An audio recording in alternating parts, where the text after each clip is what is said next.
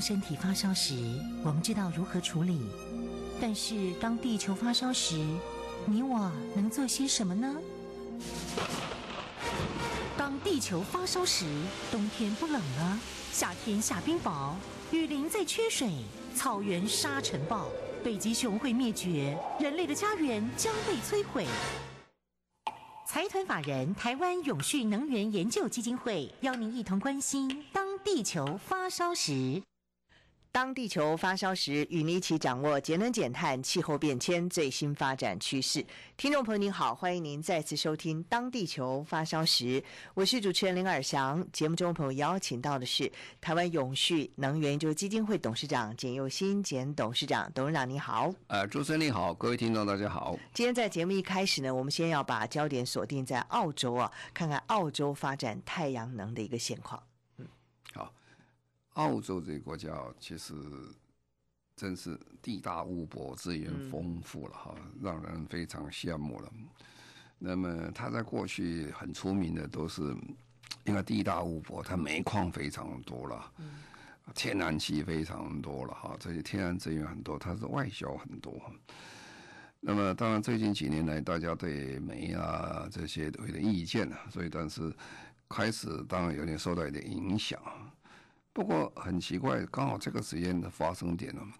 你可以看最近的澳洲在再生能源发展的非常非常快哈，它已经快到什么程度了？如果你说这个再生能源这种干净能源啊，它这个发展的程度，它现在已经超过德国了，超过日本了，超过美国的加州了哈。那为什么讲加州呢？因为加州本身其实等于一个大国一样，它它只是美国的一州了。或者它经济体是非常大，人也很多，所以我们通常会把特别提加州。啊，加州的人哦，对这个环保是非常的重视啊，这是由来已久。因为加州过去曾经面临到非常多的这些空气污染的问题啦，还有这个整个环境的灾害的问题很多，所以他们对这个非常的重视。哎，可是突然之间你发现说。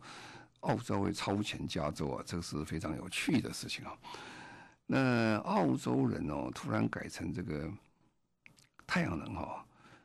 倒不是想这个说大家很关心，那么的关心说气候变迁，其实是有些是这意外的把它促成的啊。当然，民众是是关心气候变迁啊，但是并不是每个人都那么关心气候变迁。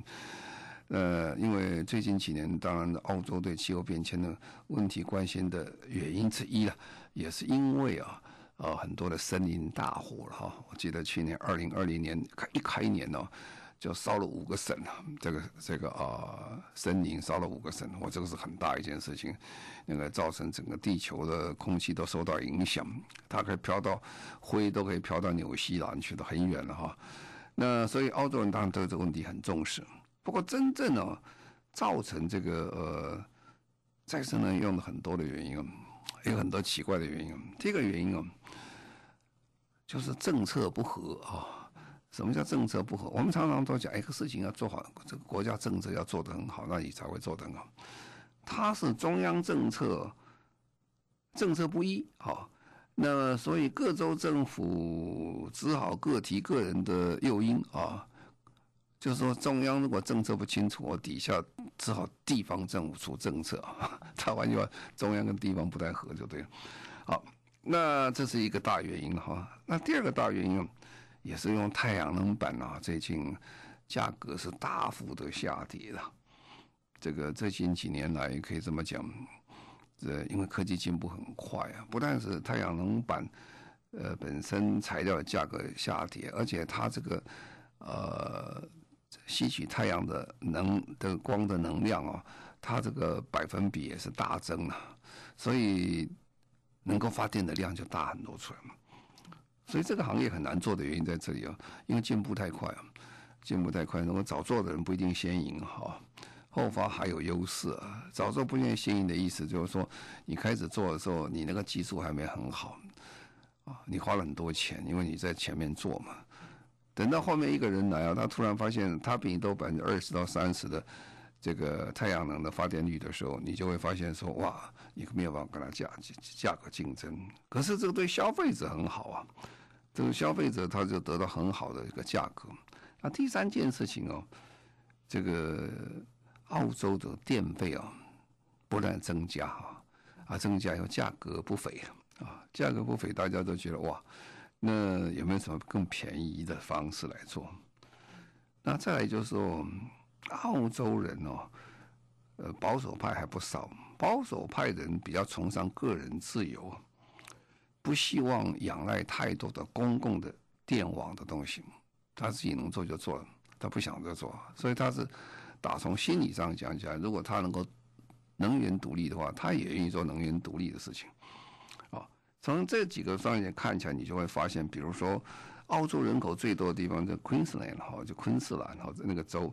跟呃新威尔南威尔士州哈，那这个州是大本营啊，是保守党的大本营，但那里面有左倾啊，有右倾都有。不过这个保守保守党的大本营里面呢，它半数的家庭都有太阳能板了，啊，这比例是很高了。当然那个地方我们讲过，澳洲阳光非常好了，所以它容易呃做太阳能板。啊，一方面扬州阳光啊，另外是前面这几个原因，你把它加起来的话，哦，你就会发现说，他们这个太阳能板做的是非常的成功啊。那么这个成功结果不但是做环保了，其实对它经济上很有利益啊。因为太阳能基本上也是能源呐，啊，这个能源源源不断的话，它在经济上有很多的好处，就是。那欧洲政府的减碳目标，其实讲起来。因为现在的呃执政党，他其实对这个减碳目标不是那么清楚了哈，因为他们基本上不是我们想的那么积极的在做这个事情，他比较有点类似川普的概念，就是，所以他那个想法的话，跟过去这几以前的这个他的前任总理是不太相同啊，所以他积极的这个拓展这些煤煤炭的出口了，所以他澳洲的现在煤炭出口。量仅次于印尼呀，哦，这是全世界是第二大的哈。然后他政府也批准将这个煤炭再输往印度哈，印度现在急需要做能源在做的发展。其实这个是等于在全世界在增加很多烧煤的火力发电厂，继续在增加非常多的二氧化碳。啊，以今天世界的啊政治道德高度讲起来是不太好的啊，这个是不理想的，因为。巴黎协定讲嘛，这个应该我们减少这个煤或减少，基本减少这个啊、天然气啊这等等。不过欧洲政府这个也是为了经济的问题啊，其实牺牲了这环保，它就外销出去。啊，那这个这个整个中央政府，澳洲中央政府在二十年里，这这二十年差不多二十年左右，他没有办法做一个很好的政策，说提出来用这个替代能源啊、再生能源来做。其实澳洲是天下做最好做太呃再生能源的地方，因为它地大，这地大太阳又好哈，那那产产生这个再生能源其实很方便的，那那地方政府中央政府不重要，地方政府就很努力啊，那这个地方政府觉得很重要，他就提供给太阳能板的补贴给个给家里了哈，然后给住家也补贴很多的。呃，太阳能的储存的电池哈，所以这样的结果，从地方政府很努力的结果，就澳洲现在太阳能板固定这些的发电量已经到百分之五了，这个比这个美国还多百分之十呃百分呃美国现在大概只有百分之一还不到左右，它已经百分之五，所以你可以可以了解说，这个澳洲最近的这个在太阳能的发展是非常的惊人的，就是这样。那刚才讲的什么好处呢？比如说，呃，在澳洲东北部啊，那个地方呃有一个城叫凯恩斯啊，啊，跟布里斯本这个地方哈，他们采用太阳能的比例是非常的高了，因为这里天气非常的湿热，它有“阳光之州”的一个美名了。那有一个城啊，叫做布达博士啊。它在布里斯本的北部，大概两百英里的地方。去年他们装太阳能板的数字是领先全澳洲了哈。那比如说，为什么这样做呢？那有一位居民叫 Rowe 啊，这位先生呢，Peter Row 啊，那么他以前实在是很不高兴，这个电费实在太贵啊，而且还一直在涨啊，所以他就花了三千美金啊，在家里安装一个六点五七千瓦的太阳能系统。以前每个月的电费大概一百九十块钱美金啊，后来呀、啊。他装了这个系统以后，他发现这个系统很好用，而且他这个有拥有剩下的电，那剩下的电呢，他就有一个系统就可以回卖给这个电力公司。结果呢，他每个月还可以拿到三十块美金回来，也是很划算了，而且将来很快就可以回收他所有的这支出了。所以可以讲说，经济的诱因其实也是非常重要。当然，经济诱因的前提啊。澳洲电费很贵了啊，所以他有这样问题。我们台湾电很便宜，你要这样回收要算了很久，不见得能够达到很理想。不过还是可以回收，没有它那么快而已。说啊，那么太阳能板呢，在澳洲爆发性成长，还有很重要的原因啊。应该来讲，中央跟地方政策没有办法搭调嘛，是吧？而地方各州他就想办法做。除了补贴以外，它简化很多建筑法规啊。我们在台湾也是也是这个问题了。很多地方装的时候，那建筑法规通过，其实问题还蛮多的。而且我们这个房子，呃，很多当时盖的时候，有违章建筑不少，加盖等等啊，这些啊，这些不见得能够完全这个合建筑法规啊。那澳洲啊，当然它的问题跟台湾是不相同的，它的简化建筑法规，它比较容易一点。呃，民众就很容易可以去申请太阳能板的，哦，那这个跟台湾跟美国是不一样啊。美国也是一样，美国地方政府控制这些建筑法规控制的非常的严呐，哦，美国那个严哦，比我们台湾哦，有时候有过之无不及啊。我有个朋友以前在洛杉矶，他盖个新的房子啊，新的房子，那你知道他那个街道一看哦，那个房子整个街道。房子大家颜色都差不多，形状也差不多。它更规定好严格，严格到说，你这个房子你不能盖个独立特异的房子在个在这个区域里面。如果你要盖，他盖的房子也是规定了，只能盖哪几个颜色，你可以挑。哦，所以他们规定的很细很严格了。那这样的话，呃，一样的，他对太阳能板的规定也是要审查比较多，时间比较长，不像这个澳洲。他反正人少，不像美国那么多，那这个人比较自由化一点，就开始盖了，所以很快松绑一下，哇，这个成本也降低了，那时间也减少了，所以这个太阳能兴起是非常之快，在澳洲。不过我讲了这半天了，它太阳能也不是都没缺点了，在澳洲他们也是有问题啊，因为澳洲的电力系统啊，它这个在做太阳能的时候。因为这个系统是新兴系统啊，啊，太阳能经常会类似这种问题，它会经常停电哈，停电，而且电网不太稳定哈。那么最近啊，太这个整个地球暖化的关系，问题温度越来越高了哈。温度高以后，这个整个电网系统负荷就变得很多，再加上我们一开始就讲森林大火了，森林大火一烧啊。把很多原来的电力设备都给它烧坏掉了，电网都烧坏，所以澳洲的电力的这个品质啊，也不是真的那么的理想，因为它问题是真的也是蛮多的哈。啊，那么这屋顶的这个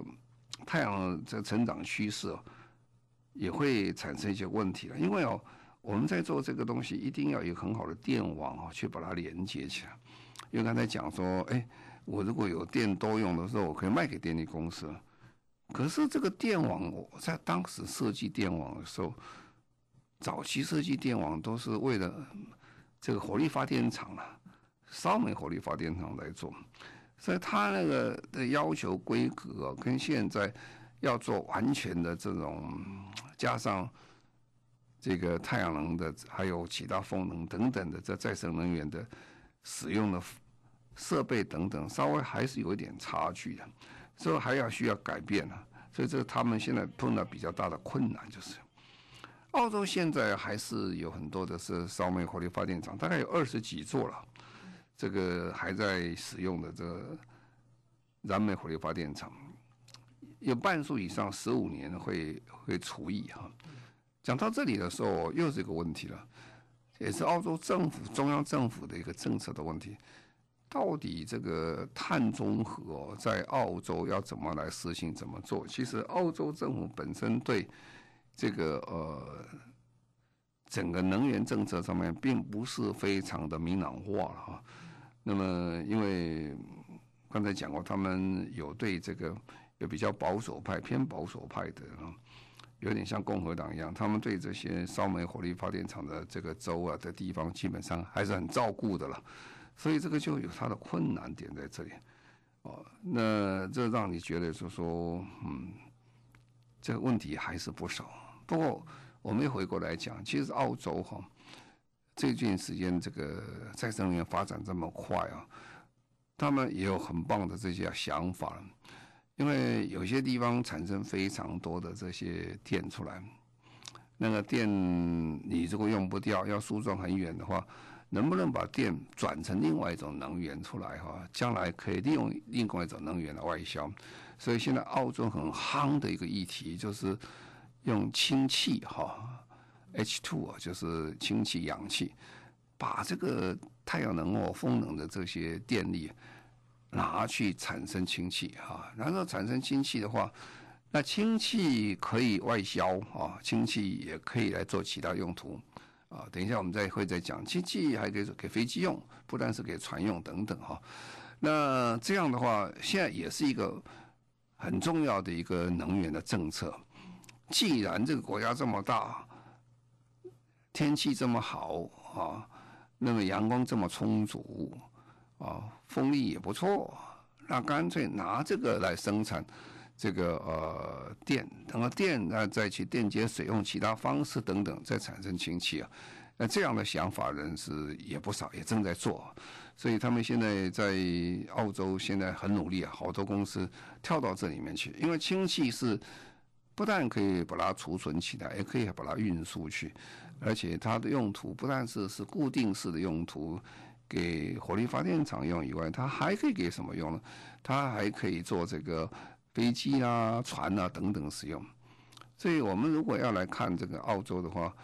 它是一个充满着希望的地方。特别讲在能源讲起来，因为它实在是比我们是得天独厚非常多，就是这样。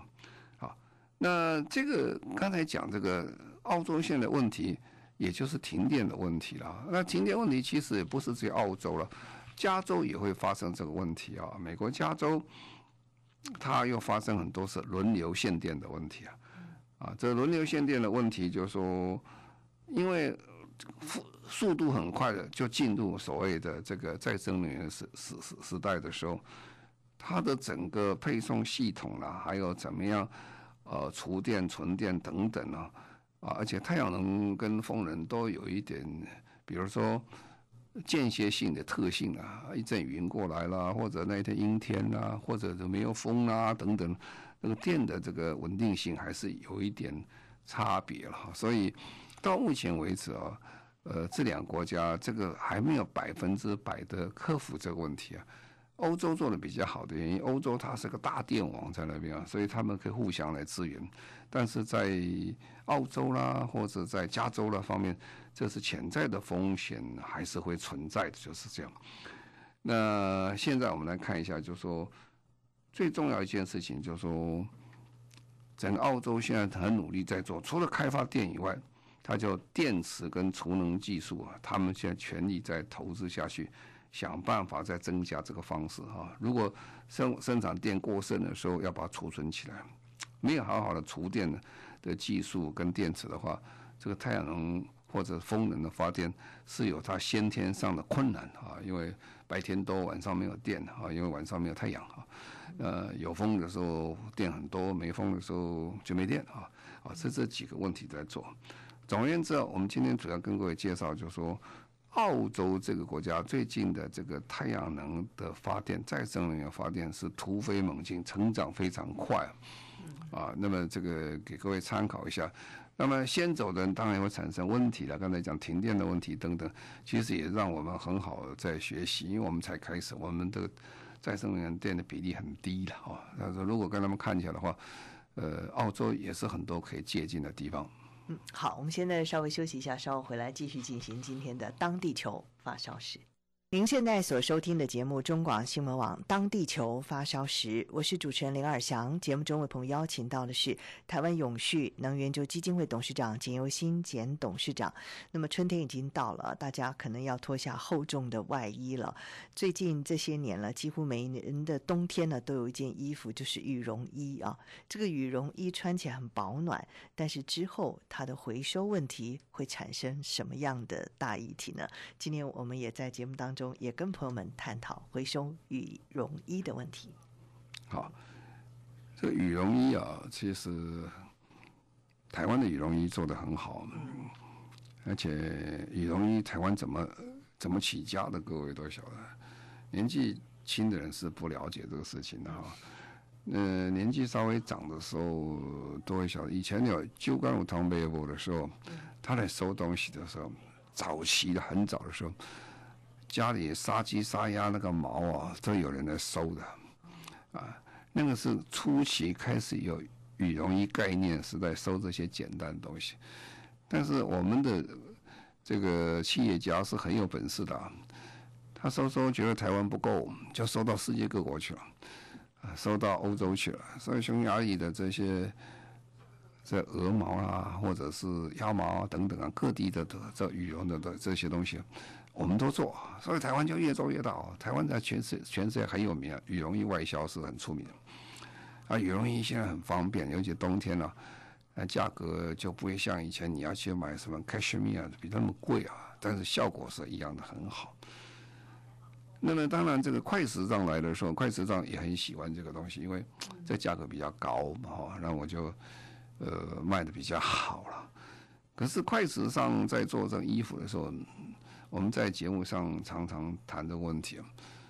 因为这个纺织业、服装业啊，这些基本上是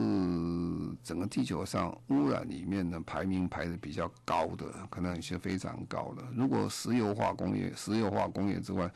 这个羽绒、这个呃衣服之类很多，因为我们不要看小看那个衣服啊。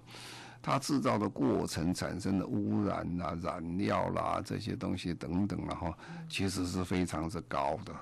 而且它用的很快就不用，不用也丢掉，啊，当然有人舍不得丢了，但是这个东西产生后的问题是非常之大，因为量很大了，不是很小，所以快时尚产出来的时候，大家开始哇，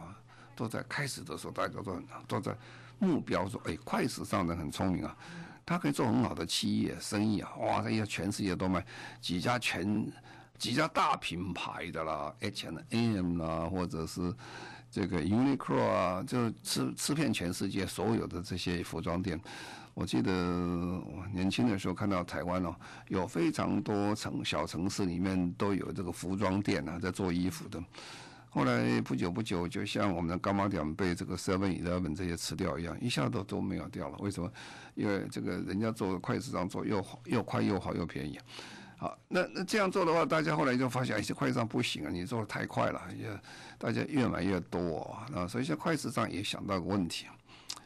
我是不是除了赚钱以外，我应该还有很多这个呃应该想的社会责任的问题？啊，从这个时间里面，社会有很多的环保分子都对这个，呃，快时尚是非常的不满呐、啊，因为他们觉得你们这个造成的污染实在是很多了哈。所以这个日本的 Uniqlo 这个柳井正啊，他就是很聪明，他看得也很远啊。这个企业还是要活，要做得很好，但是企业社会责任也要照顾到。啊，所以他在二零二零年呃九月的时候，那个时候大概是这个去年吧哈，去年这个时候疫情很重的时候，他就推出一个时尚的一个呃 Uniqlo 的一个羽再生羽绒衣啊，它再生羽绒衣的价钱呢大概是两千一百块台币左右，而且他找爱马仕的这个创意总监一起来设计啊，联名那个商品出来。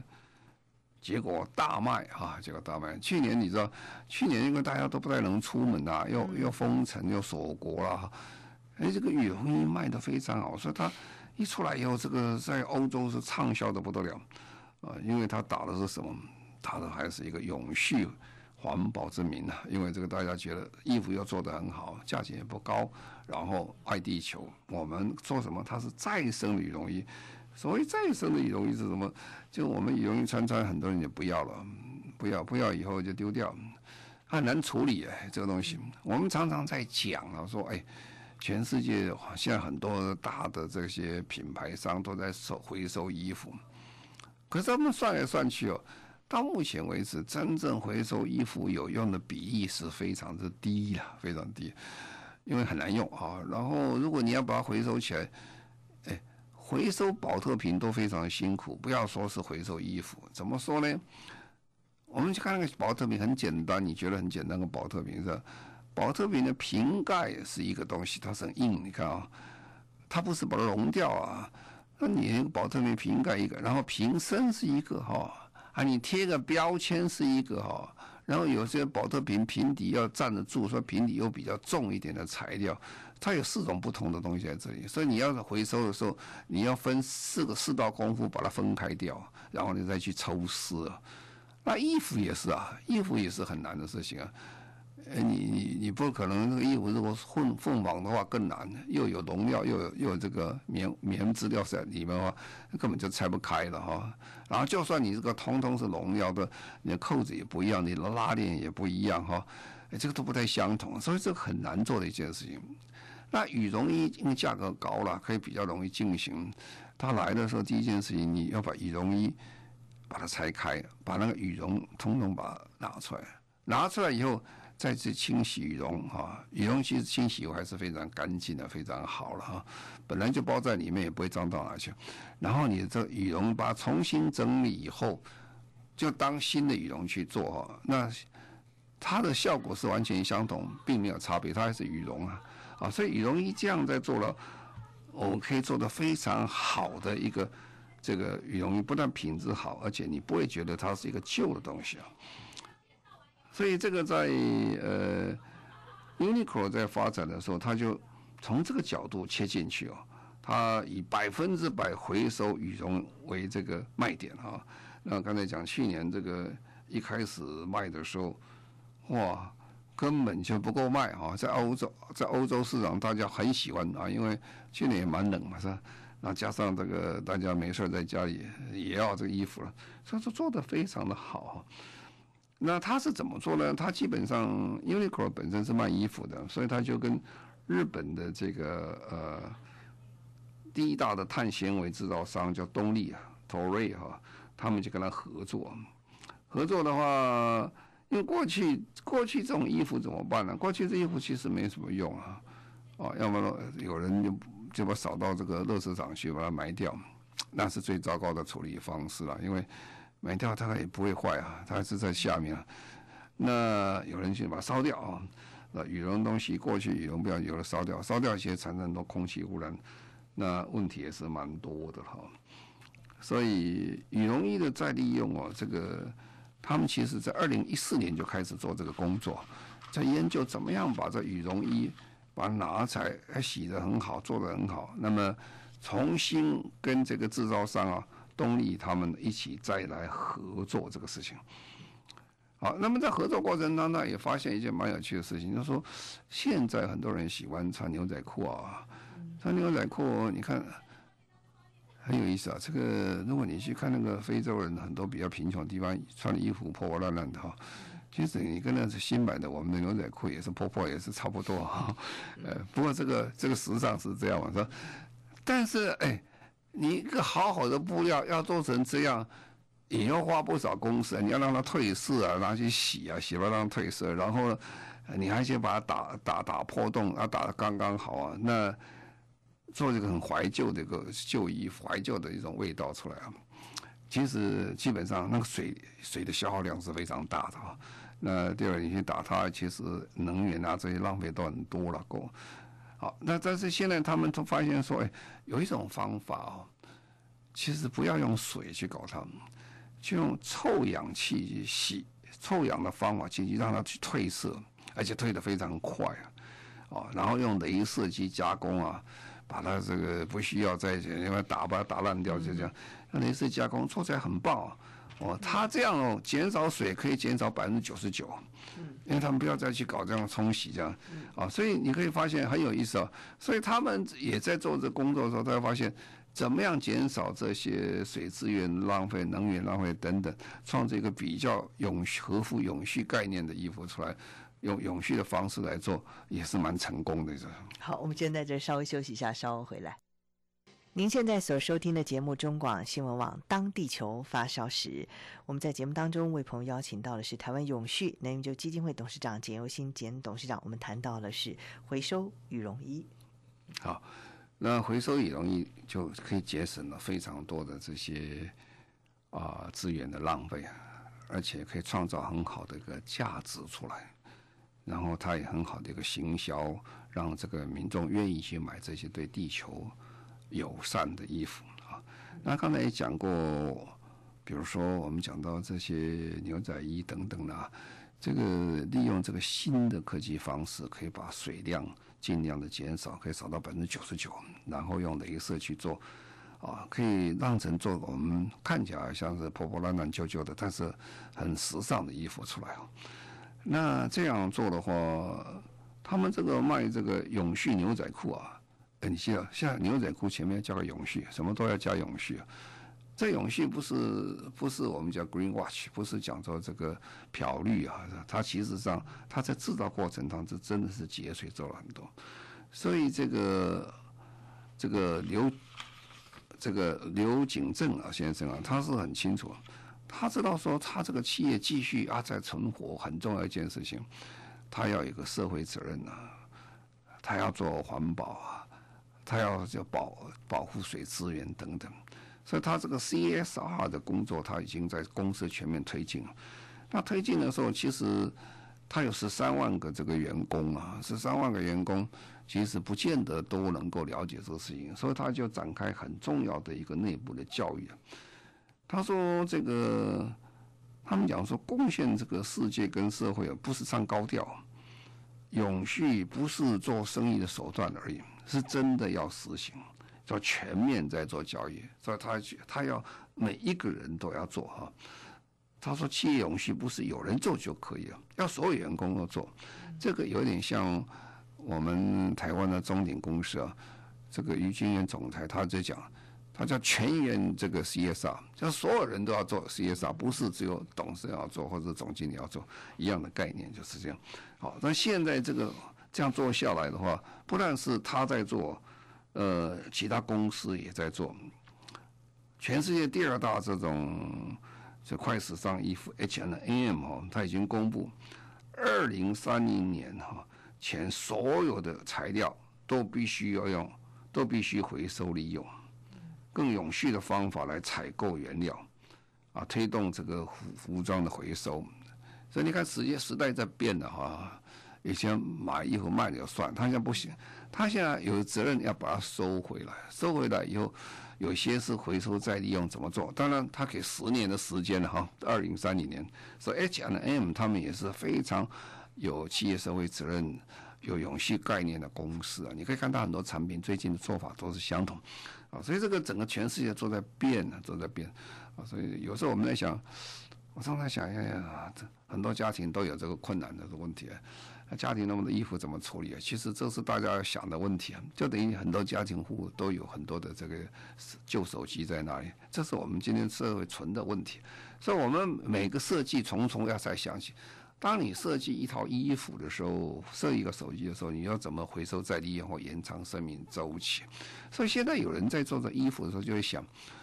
刚才讲过，这很难收啊！你这个料子不同，跟不同料子很难搞，所以他现在又变成说，通通一种料子来做啊啊！比如说，你如果是用化学来做的话，化学品啊，这个石化工业做，它通通是一个料子啊啊，或者尽量减少它不同的料子在一个衣服上，你回收会比较方便啊。所以我们这个整个世界的变化，你可以了解，走向永续的世界，从设计开始，找寻找材料开始，最后使用结束了。我们到他生命周期结束时候，你都要替他考虑啊，这才是真正的个永续的世界，然后我们企业才能做到企业社会责任。非常谢谢台湾永续能源基金会董事长简又新简董事长，谢谢您。谢谢各位，再见。也谢谢所有听众朋友您的收听，我们下个星期同时间再会，拜拜。